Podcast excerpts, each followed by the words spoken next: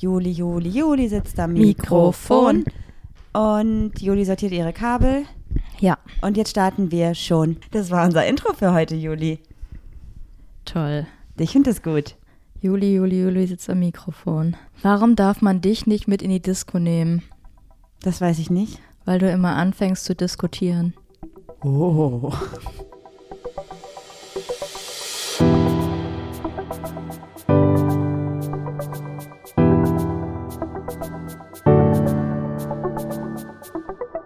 Ach, Papa la Papp.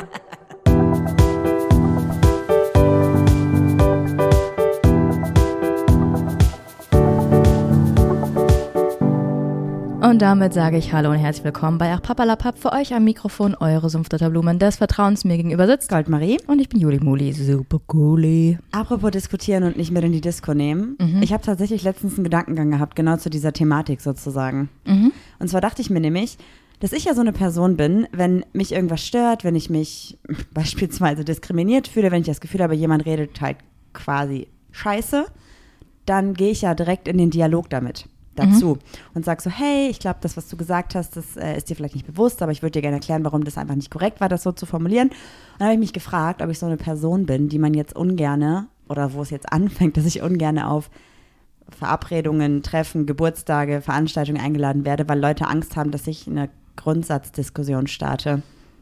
Wie zum Beispiel in meiner Familiengruppe oder auf einem Geburtstag letztens. Was glaubst du, bin ich so eine Person? Ich glaube, du wirst langsam zu so einer Person, weil du dich nicht mehr zurückhalten kannst. Aber will ich auch nicht mehr. Und du versuchst das dann, du versuchst ruhig zu sein, aber ich erkenne sofort, dass es eigentlich in dir brodelt, alleine wie du schon deine Hände bewegst. Jetzt gerade, also generell, weil ich dann so gestikuliere und so, Mhm. Du ne? machst dann immer so. Ja, ich bewege so meine Hand. Deine Hand bewegst du zwar, aber die ist so richtig verkrampft. Und deine Finger sind so ganz nah aneinander, als Aber würdest du eigentlich nach Geld betteln. Wow. Aber ich bettel nur nach Gleichberechtigung. Oh, It is what it is. das war jetzt Das war eigentlich auch kein- schön. Also ein, ich nicht mal, nicht mal betteln, sondern ich bettel. Ah, You got it? this girl is intelligent. This girl is. On fire. Haben wir eigentlich noch unsere Podcast-Playlist? Ach nein, die hat sich jemand geklaut und alle Songs gelöscht und eigene Musik drauf gemacht. Nee, keine Musik, einfach nur gelöscht. Das Wow. war auch da, als wir irgendwie äh, unseren Account verloren haben und so. Da war irgendjemand. wütend. Alles wurde gehackt bei uns. Das ist jetzt auch schon wieder ein Jahr her oder zwei. I don't like it. Ist mir eigentlich ziemlich egal. Also, Ich dass da das jemand. Ja, dass da jemand hingeht und dann eine Playlist löscht, wo ich mir so denke, Alter, da waren irgendwie, ich weiß nicht, 80 Lieder drauf. Das muss ungefähr Mindestens 80 Minuten gedauert ja, haben. eine Stunde deines Lebens gekostet haben. Wenn du dann dich da irgendwie gut fühlst oder mächtig, dann hattest du deine 60 Sekunden. Aber mich hat es eigentlich wenig gejuckt, Okay.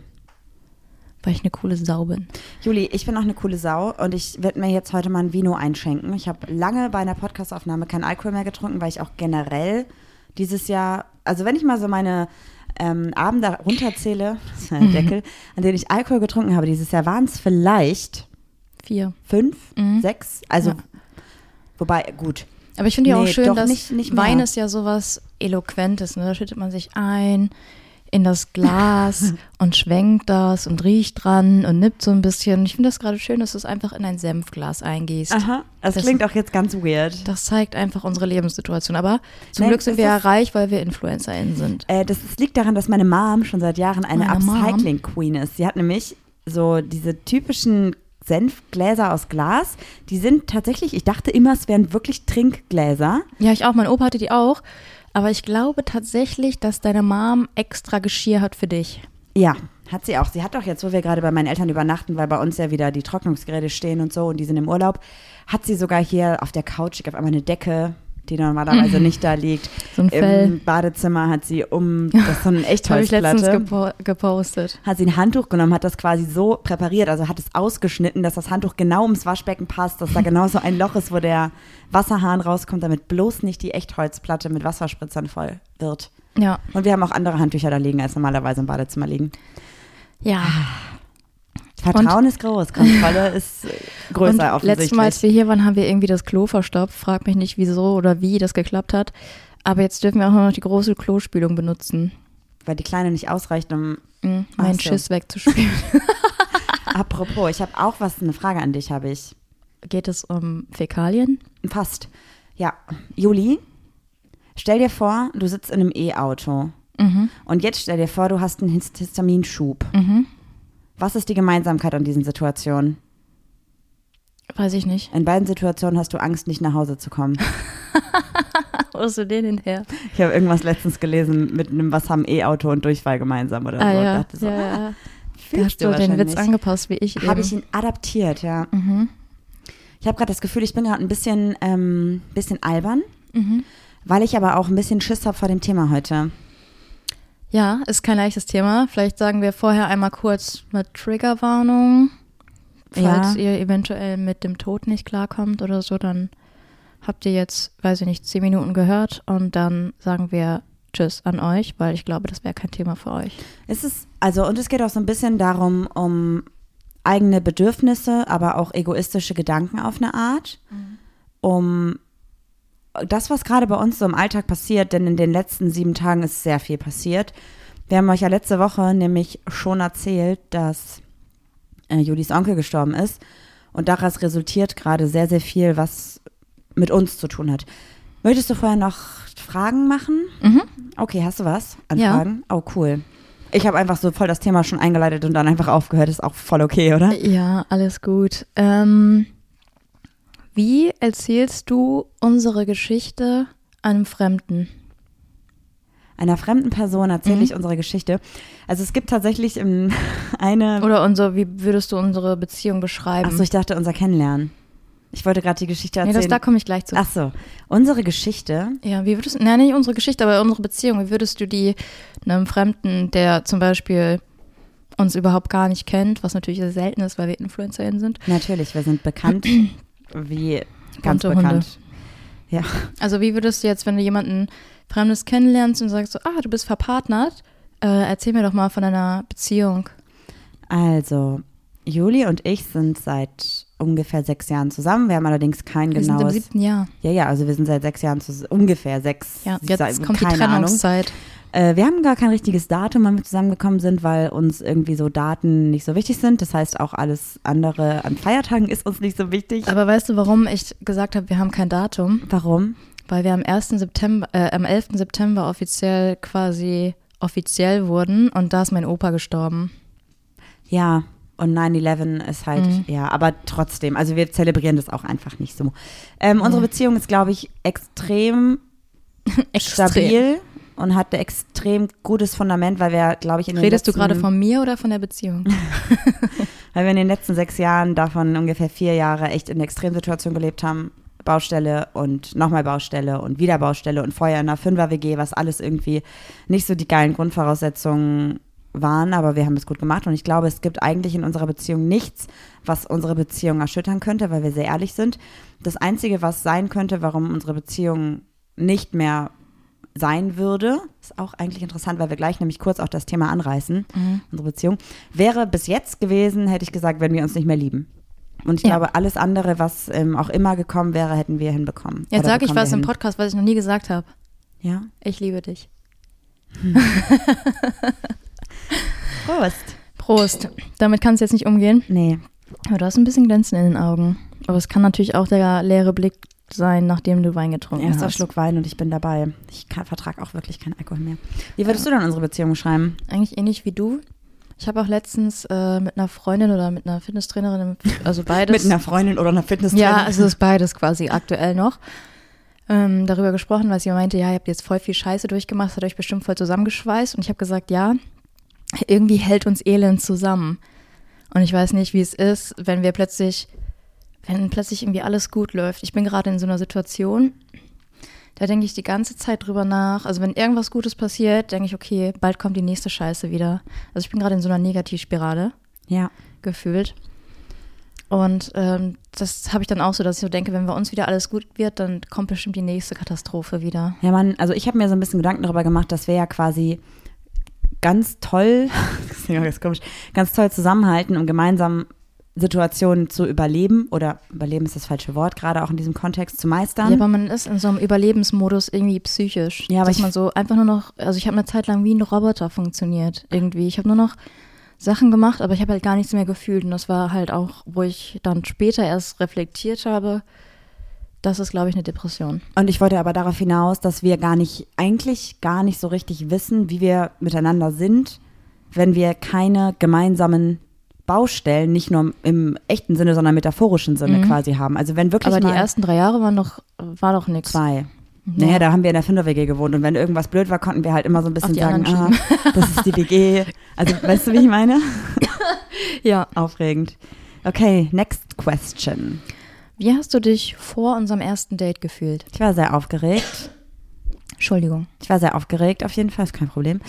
Ähm, aber ich hatte nicht, also es gibt, glaube ich, eine Mischung zwischen, also ganz viele Leute haben ja so Bauchschmerzen vor einer Verabredung. Echt? Oder so, das ist dann dieses typische Schmetterlinge im Bauch oder so. Und Aber ich glaube, das kannst du doch nicht mit Blau Bauchschmerzen vergleichen. ne, es gibt da halt einen Unterschied. Es gibt nämlich, tatsächlich habe ich das mal irgendwo gelesen, dass manche Menschen sozusagen glauben, sie hätten Schmetterlinge im Bauch, aber eigentlich halt eine super krasse Unsicherheit und Unwohlsein empfinden und das so interpretieren. Mhm. Und ich hatte aber ein gutes Gefühl im Bauch. Also du hattest ja auch eigentlich gar keine wirkliche Chance, dich da reinzusteigern, weil du hast ja auch Spaß geschrieben. Also ich habe ja geschrieben, ich fahre auf eine WG-Party und war vorher bei meinem besten Freund und der hat ja bei dir um die Ecke gewohnt. Und da hast du ja aus Spaß geschrieben, ja okay, dann äh, hol mich ab, ich komme ich komm mit. Und dann habe ich doch einfach fünf Minuten später, stand ich vor deiner Tür und habe gesagt, komm raus, ich stehe vor der Tür. ja, stimmt. Eigentlich, war das, ist das eine Art von Übergriff? Nee, ich habe ja gesagt, also eigentlich wenn dann von mir, weil ich halt einfach gesagt habe, ja, hol mich ab. Mhm. So, naja, aber gut. Ich weiß auch nicht mehr den genauen Wortlaut und äh, Puppe, komm runter. Ja, wahrscheinlich hast du ganz hoch geschrien, Popo, komm runter. Mhm. Passt zu dir. Und bei dir, wie war es bei dir? Ähm, ich war die Autofahrt sehr aufgeregt, weil ich mich einfach gefreut habe, dich zu sehen. Es war so eine Freude. Und dann standst du da und dann habe ich gesagt, Du riechst Also, nach Pommesfett. Du nein, kommst gerade von dann der Arbeit. ich, dann habe ich halt gedacht so, okay, jetzt äh, gehen wir auf eine WG-Party zusammen. Schon verrückt irgendwie. Ja, Ja, jetzt wird es ein bisschen intimer. Wie hast du dich nach dem ersten Mal Sex mit mir gefühlt? respektiert, gesehen und Euphorisiert und befriedigt. Gut, dass du es sagst.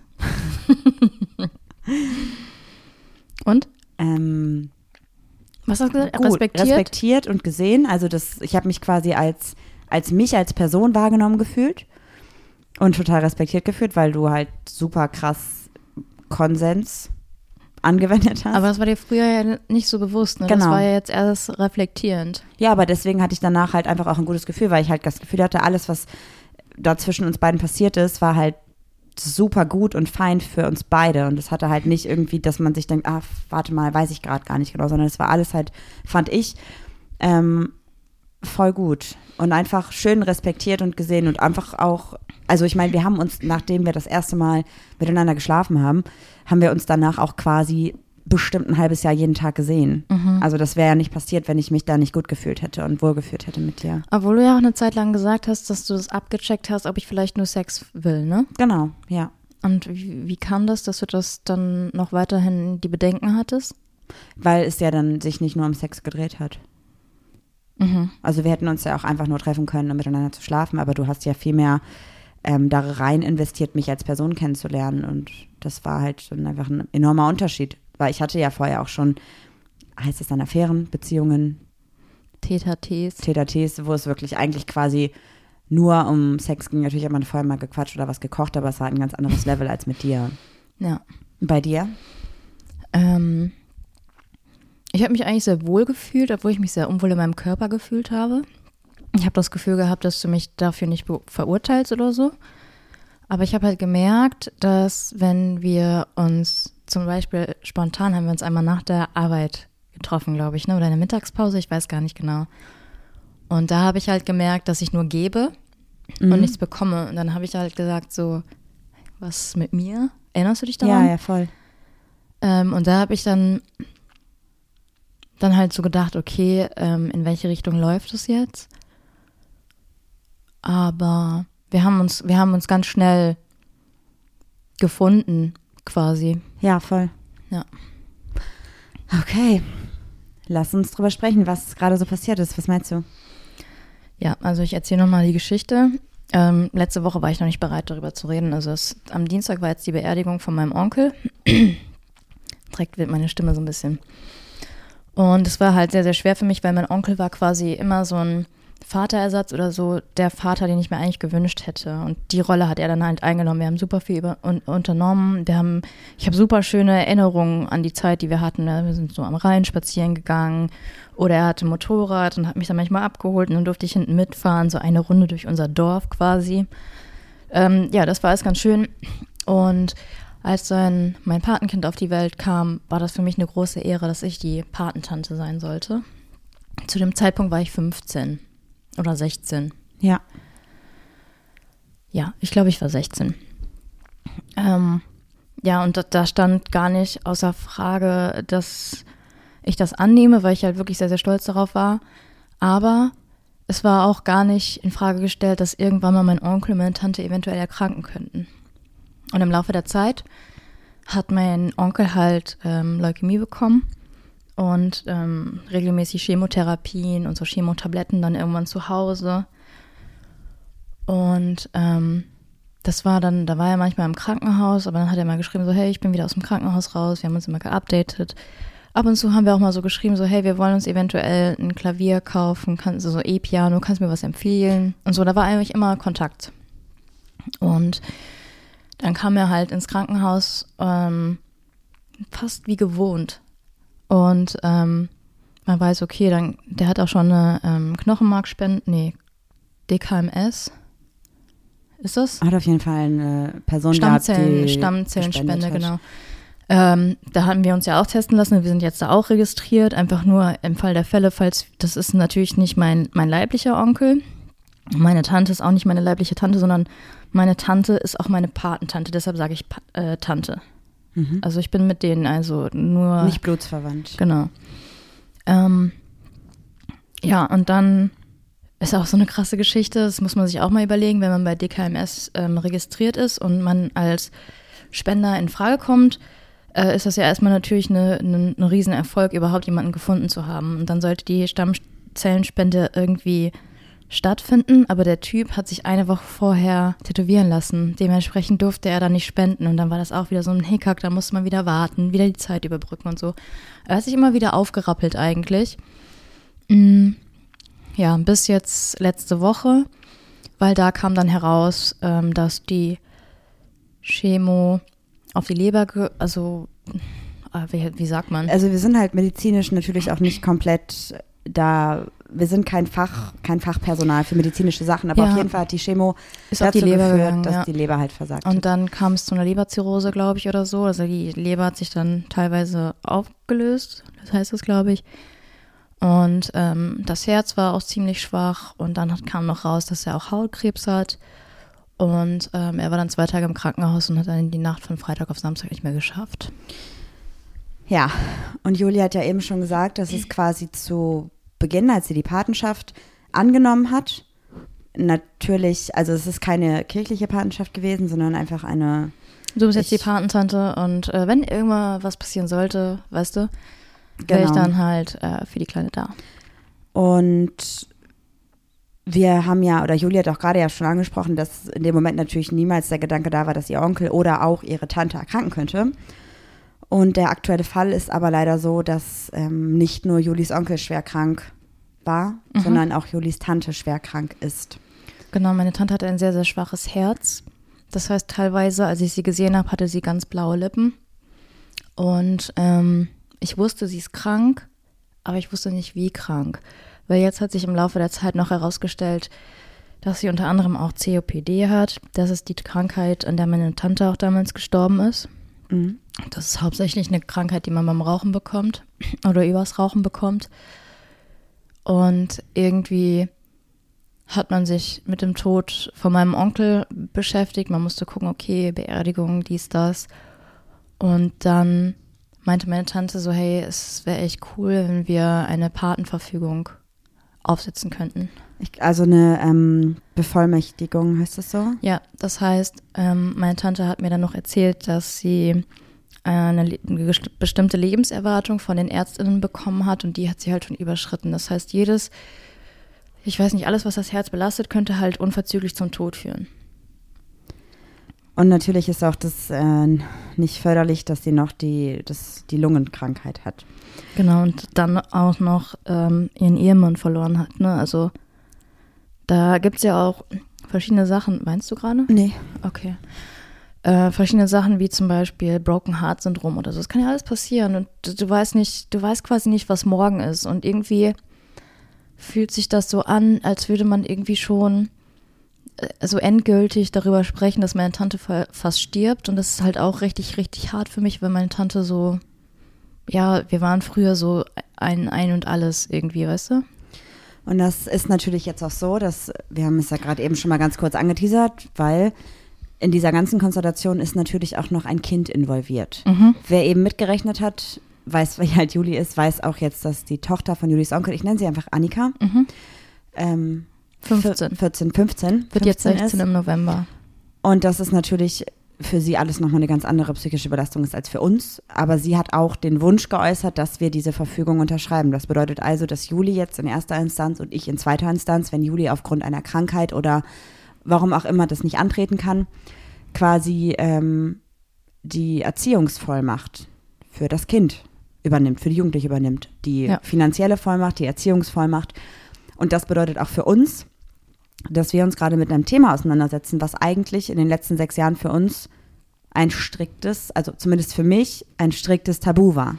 Ja, wir haben ja schon mal eine Folge darüber gemacht, äh, wo wir dann gesagt haben, so ja, äh, Kinder kommen für uns nicht in Frage, aber wenn unseren Patenkindern irgendwie was, also deren Eltern was zustoßen würde, wäre das für uns halt die Ausnahme.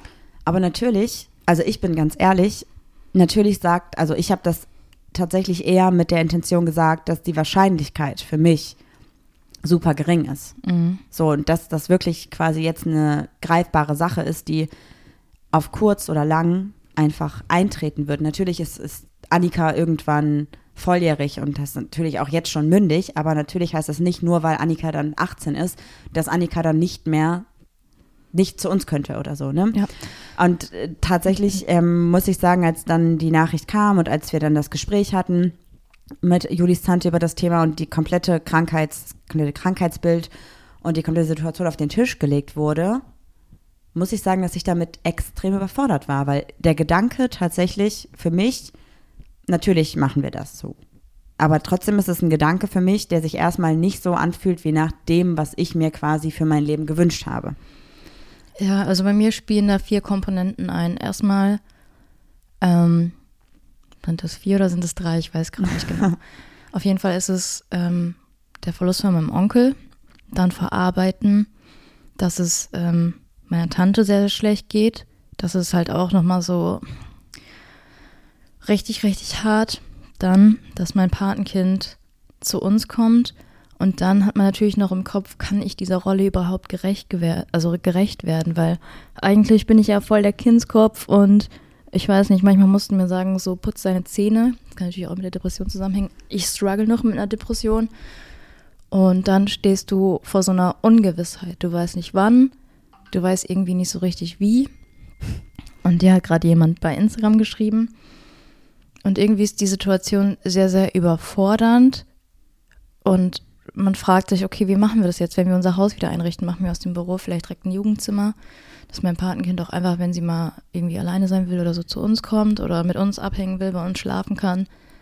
Wie, wie machen wir das räumlich? Wie umstrukturieren wir uns? Ähm, an was müssen wir denken? Also was, du hast ja auch jetzt schon im Kopf oder du hast schon geguckt, okay, wie sieht der Fahrtweg zu der Schule aus? Wie machen wir dies? Wie machen wir das? Wie können wir möglichst mobil sein? um dem Kind jetzt zu gerecht, also gerecht zu werden und dann vielleicht auch später. Und wie ist das halt auch, wenn es für mich schon richtig schlimm ist. Ähm, wie ist das ähm, für sie? Wie ist das für sie? So. Weil sie ist halt 15 und mit 15, ja, du kannst es halt nicht beeinflussen, aber ich finde mit 15 einen Tod von einem Elternteil zu verarbeiten, ist halt richtig, richtig schwer und dann noch zu wissen, dass eine Mom halt krank ist. Ich weiß nicht, also ich weiß nicht, wie ich das mit 15 psychisch verkraftet hätte, auch wenn ich jetzt vielleicht nicht ähm, da das beste Verhältnis zu meinen Eltern hatte. Ich glaube, es muss gar nicht unbedingt um das Alter gehen. Ich glaube, egal wie alt man ist, es ist immer richtig schlimm, nahestehende Menschen zu verlieren. Mhm. Aber natürlich ist es irgendwie gerade für Annika nochmal eine Extremsituation, weil sie sich eigentlich zwischen dem Tod und der Beerdigung von ihrem Vater damit auseinandergesetzt hat, dass ihre Mutter sterben könnte und sie sich überlegen musste, Wo gehe ich dann wo gehe ich dann hin? So. Und der Wunsch kam halt sowohl von ihr als auch von ihrer Mutter, dass sie halt zu Als uns auch von kommt, mir. als auch von Juli. Und ähm, das ist natürlich einfach unfassbar hart so. Und ich hoffe einfach, dass wir überhaupt, also falls dieser Fall eintritt, es, es kann, also es ist jetzt, es klingt gerade alles noch sehr fern, aber es kann theoretisch einfach heute Abend passieren Mhm. oder in drei Monaten oder in drei Jahren oder in fünf Jahren. Es ist halt, wenn man laut den Ärztinnen geht, ist der Zeitpunkt eh schon überschritten. Wenn man aber nach der Kraft geht, die gerade Annika und ihre Mutter haben, dann ist der Zeitpunkt noch lange nicht erreicht. Das ist halt, äh, Man muss auch sagen, meine Tante hat mit mir gesprochen und meinte, dass deren Ziel war, von beiden zumindest das 18. Lebensjahr von meinem Patenkind zu erreichen. Und das ist, glaube ich, auch für einen Elternteil überhaupt gar nicht leicht zu wissen, ich lasse da jemanden zurück. Also ich glaube, du musst dich mit deinem eigenen Tod irgendwie auseinandersetzen. Das haben wir wahrscheinlich alle noch nicht gemacht. nee.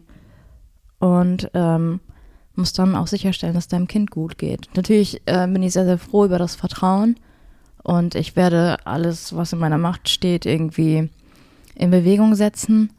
Aber trotzdem habe ich immer im Hinterkopf die Angst, dass ich dem einfach irgendwie nicht gerecht werden könnte. Aber ich glaube, ich habe auch mit einer Freundin geredet und die meinte auch, ja, ganz ehrlich, aber man wächst auch irgendwie mit den Aufgaben. Ich würde gerne noch eine Sache ansprechen, die wir in den letzten Tagen auch mal, die einfach so passiert ist in einem Gespräch, was wir geführt haben. Ich weiß gar nicht, was du meinst. Ähm, und zwar ging es wieder genau darum, wie machen wir das, wie regeln wir das? Und ich habe gesagt, so, ey, ähm, es ist für mich super hart und super viel und ich weiß nicht, ob ich das kann. Und dann hat Juli halt zu mir gesagt, und wenn du es nicht könntest, wäre es vollkommen okay, aber dann würde ich mich jetzt von dir trennen. Ja.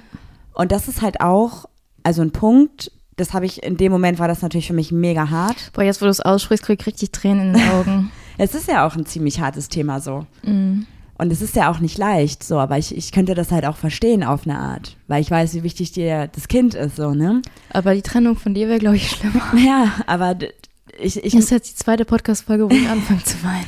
ich glaube, es ist halt auch einfach so, dass natürlich das Alter, von dem wir jetzt sprechen, also es ist erstmal voll egoistisch, finde ich, dass wir uns gerade über sowas Gedanken machen, wo gerade von einem Kind beide Elternteile irgendwie in nahe Zukunft gehen könnten. Jetzt weinen du nicht auch noch. Ähm, aber trotzdem ist es natürlich auch so, dass es ja auch ein extremer Einschnitt in unser Leben ist und auch in mein Leben privat und auch in dein Leben privat so. Und ich habe halt auch darüber nachgedacht, was wäre gewesen, wenn das Kind jetzt nicht 15 wäre, sondern 5.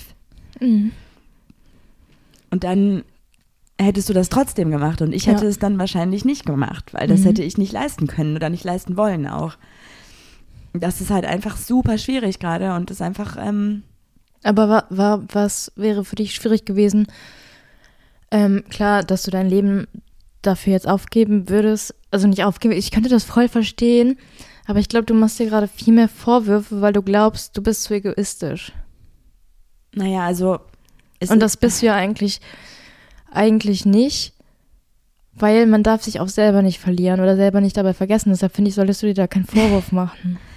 ist halt leichter gesagt als getan, aber natürlich fühlt es sich, also fühlt es sich für mich halt super egoistisch an, weil ich bin gerade nicht diejenige, die in der denkbar schlimmsten Situation im Leben ist, sondern das ist dieses Kind halt. Und ich weiß halt, dass ich mit einem 15-, 16-jährigen Kind ganz anders leben könnte als mit einem 5-jährigen Kind. Und dann weiß ich, also ich weiß halt, dass ich das nicht gekonnt hätte. Ich wäre damit nicht glücklich gewesen. Dadurch wären wir nicht glücklich gewesen. Das Kind hätte das gemerkt. Und ähm, trotzdem ist es halt schon wie, also es ist irgendwie super krass, weil der, der Moment, dass wir uns trennen, halt super greifbar war kurz, weil ich halt Mhm. überlegt habe, kann ich das leisten oder kann ich an diesem Leben, was sich für dich jetzt ergibt, nicht mehr teilhaben oder wie bin ich Teil davon, kann ich davon Teil sein?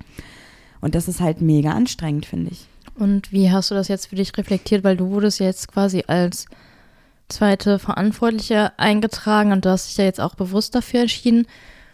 Ähm, hast du dich dann quasi, wie, wie komisch, aber für mich entschieden oder war das die Angst kurz, dass, dass ich meine, ähm, wenn es nicht funktioniert hätte, wir hätten, ja, wir wären ja trotzdem wahrscheinlich noch Freunde. Wahrscheinlich, also ich weiß es nicht. Also wir wären, ich. ich glaube auch, wenn wir uns trennen, wir wären trotzdem ausnahmslos füreinander da.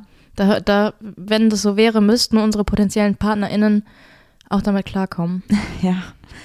Aber dann wäre es ja eine Trennung gewesen, nicht aufgrund von ich liebe dich nicht mehr, sondern ich kann mir das Leben mit dir gerade unter den Umständen nicht vorstellen. Und das ist natürlich noch schwieriger als sonst. Und es hätte sich auch sehr egoistisch für mich angefühlt zu sagen, ich lasse dich jetzt mit der Verantwortung für ein klein, also für ein kleines Kind alleine, weil ich das nicht möchte.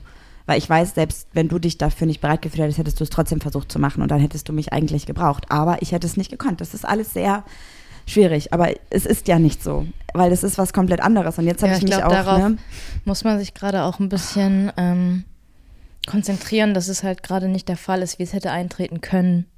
Und ich habe mich jetzt natürlich ganz bewusst dafür entschieden, weil wir haben ja auch Annika schon mit in den Urlaub genommen. Annika war schon mit uns mal eine Woche im Urlaub, schon ein paar Tage im Urlaub, hat schon bei uns mehrmals übernachtet. Und es macht also für mich persönlich einen enormen Unterschied, ob es ein Kleinkind ist oder eine Jugendliche ist. Und das soll nicht bedeuten, dass ich mich nicht dann darum kümmern, um das Kind, um die Jugendliche kümmern würde. Natürlich würde ich sie auch dann zum, zur Schule fahren, wahrscheinlich nicht. Sie kann ja auch mit dem Bus fahren oder wird auch einen Führerschein machen, ich weiß es nicht. Aber natürlich möchte ich dann trotzdem für sie da sein. Aber es ist eine ganz andere, ganz andere ähm, Level als mit einem Kleinkind. Ja. So und ähm, irgendwann wird sie ja auch entscheiden, dass sie vielleicht einen eigenen Weg geht. Ob sie das dann mit 18 macht oder mit 28, ist quasi egal. Solange sie uns braucht, sind wir für sie da.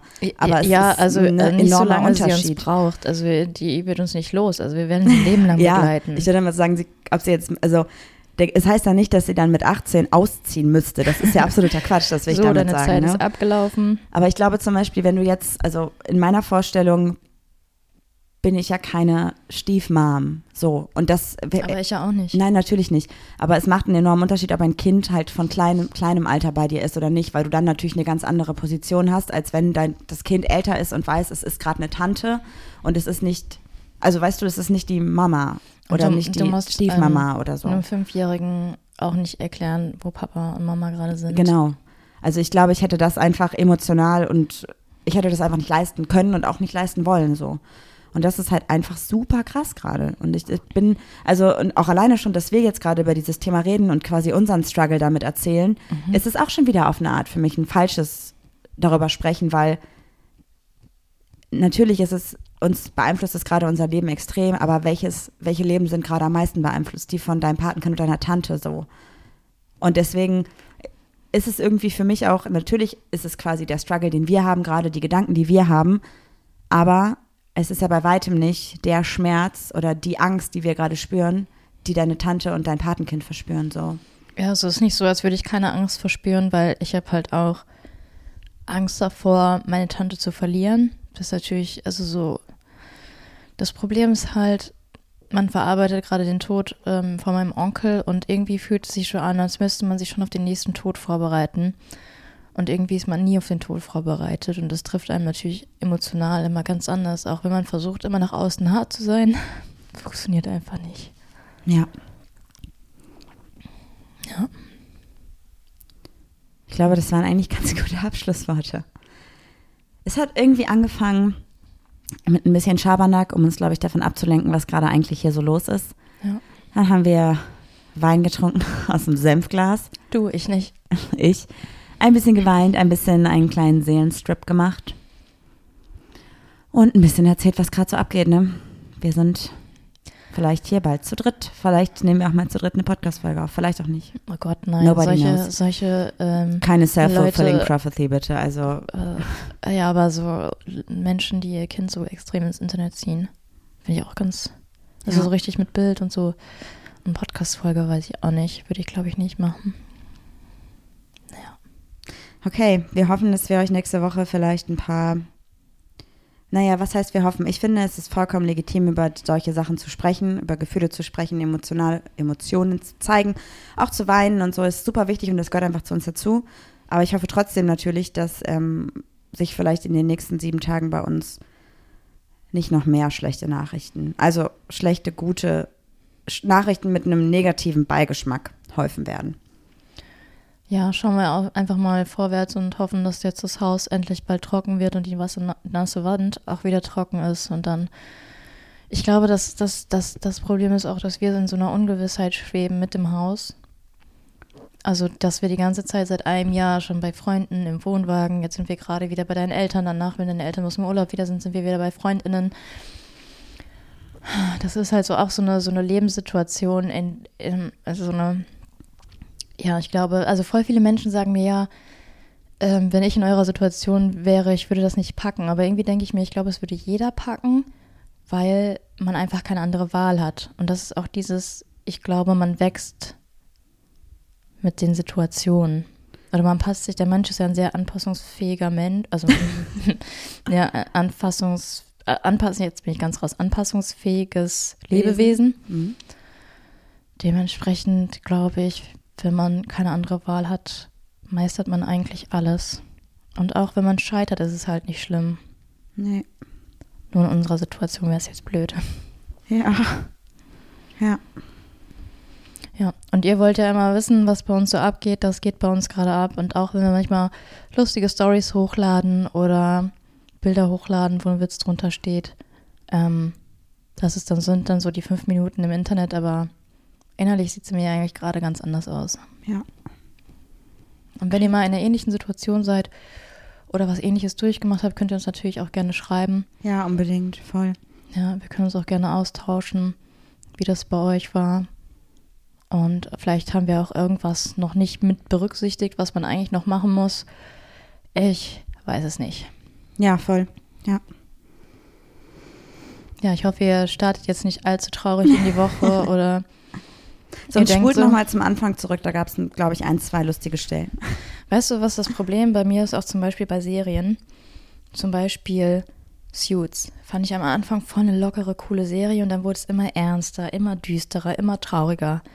Und ich habe das Gefühl, bei unserem Podcast ist auch, wir haben ein bisschen Scheiße gestartet, aber wir waren noch so, so lustig dabei, haben einen über den Durst getrunken, haben natürlich Sachen gesagt, hinter denen wir gar nicht mehr stehen, weil wir sind jetzt auch in den, wie lange gibt es uns? Drei Jahre? Ja, wir haben super krass uns weiterentwickelt und unser Leben ist ja auch komplett straight, straight gegangen, steil gegangen. Straight ist bei uns gar nicht passiert. Ja, genau, aber ich habe das Gefühl, bei uns passiert einfach so viel Scheiße und irgendwie reden wir nur noch über negative Dinge, aber das ist halt gerade einfach so unser Leben. Und wisst ihr, was ich nämlich auch gemerkt habe? Ich habe ganz lange mal gesagt, ey, das hat irgendwas Positives und habe mal so, ja, das, das wird schon wieder, das ist alles gut und so. Und ich habe gemerkt, ne? nee, ich habe gemerkt, das ist einfach Toxic Positivity und das bringt mir halt gar nichts. Es ist auch, es ist vollkommen okay zu sagen, es ist gerade scheiße, mir geht's kacke, ich finde das richtig nervig und blöd und ätzend und ich will, dass alles gerade anders ist. Das ist vollkommen okay, das zu sagen. Und ich muss nicht aus allem was Gutes ziehen, so, weil es gibt manchmal einfach nichts Gutes und das ist auch vollkommen in Ordnung so. Es hat ein bisschen geklungen wie ein kleiner Poetry Slam. So. Also, also Leute, letzte, wenn Scheiße ist, dann darf auch mal Scheiße sein. Ja, an die letzte zuhörende Person, danke, dass du bis zum Ende gehört hast. Und damit sage ich Ciao und mach's gut, bis nächste Woche. Tschüss. Ja, das war doch jetzt mal wirklich eine Folge. Die Zeit äh, gibt mir niemand mehr zurück.